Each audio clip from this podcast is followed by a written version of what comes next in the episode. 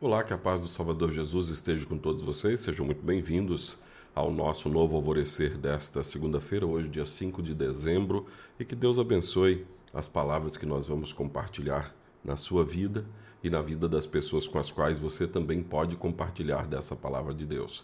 Vamos ao nosso novo alvorecer, então.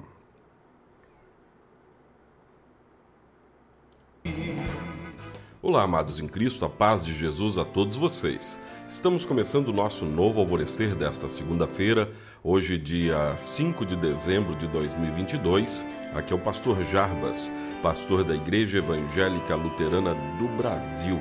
Aqui em Nova Venécia, somos a congregação Castelo Forte, que fica no bairro Bela Vista. Nosso próximo culto é neste próximo domingo, se você quiser estar conosco, domingo que vem, às 8 horas da manhã. E agora vamos a palavra de Deus para cada um de nós hoje. O maior ato de amor pelos outros. Tessalônica era a capital da província romana da Macedônia, onde Paulo fundou uma igreja na sua segunda viagem missionária.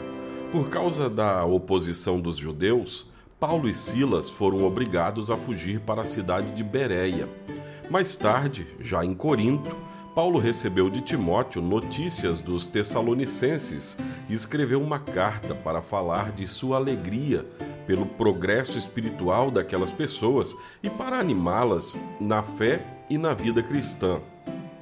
Paulo tinha sido expulso de Tessalônica por lideranças locais e ainda assim incentiva os cristãos tessalonicenses a fazer o bem uns aos outros e também aos que não são irmãos na fé. Isso ficou registrado em 1 Tessalonicenses, no capítulo 5, o versículo 15. Qual é o significado disso? O cristão, redimido por Cristo, tem sempre em mente o que Cristo faria. E Jesus enfatizou o amor desinteressado ao próximo. O exemplo clássico é a parábola do bom samaritano e é possível lembrar suas palavras na cruz, ou melhor, as palavras de Jesus na cruz, ao falar com os malfeitores: Pai, perdoa essa gente, eles não sabem o que estão fazendo. Lucas 23, 34. Considere que nossas ações em favor do nosso semelhante são a melhor forma de testemunharmos a fé no Salvador. Paulo deseja que o Evangelho chegue a todos, até aos seus opositores. Por isso deu conselho acima a todos os cristãos de lá.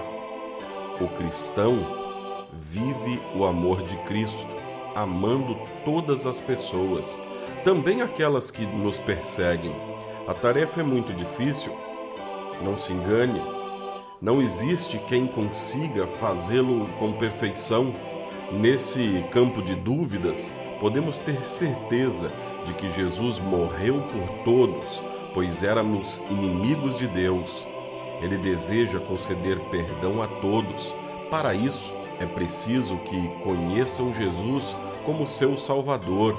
E não existe ato maior de amor ao próximo do que testemunhar de Jesus a ele.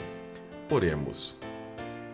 Amado Pai, dá-nos paciência e perseverança em tempos difíceis, amor a Deus e ao próximo em todos os momentos, por amor de Jesus Cristo, nosso Salvador, que vive contigo o Espírito Santo pelos séculos sem fim. Amém. Assim concluímos o nosso novo alvorecer de hoje. Seja sempre muito bem-vindo ao nosso programa. Que Deus abençoe também se você quiser compartilhar, que é as pessoas que vão receber essa mensagem também aprendam do amor de Cristo e de como é importante que os cristãos vivam vida consagrada nesse mundo e sejam boas testemunhas do amor de Cristo. Fique com Deus, fique em paz.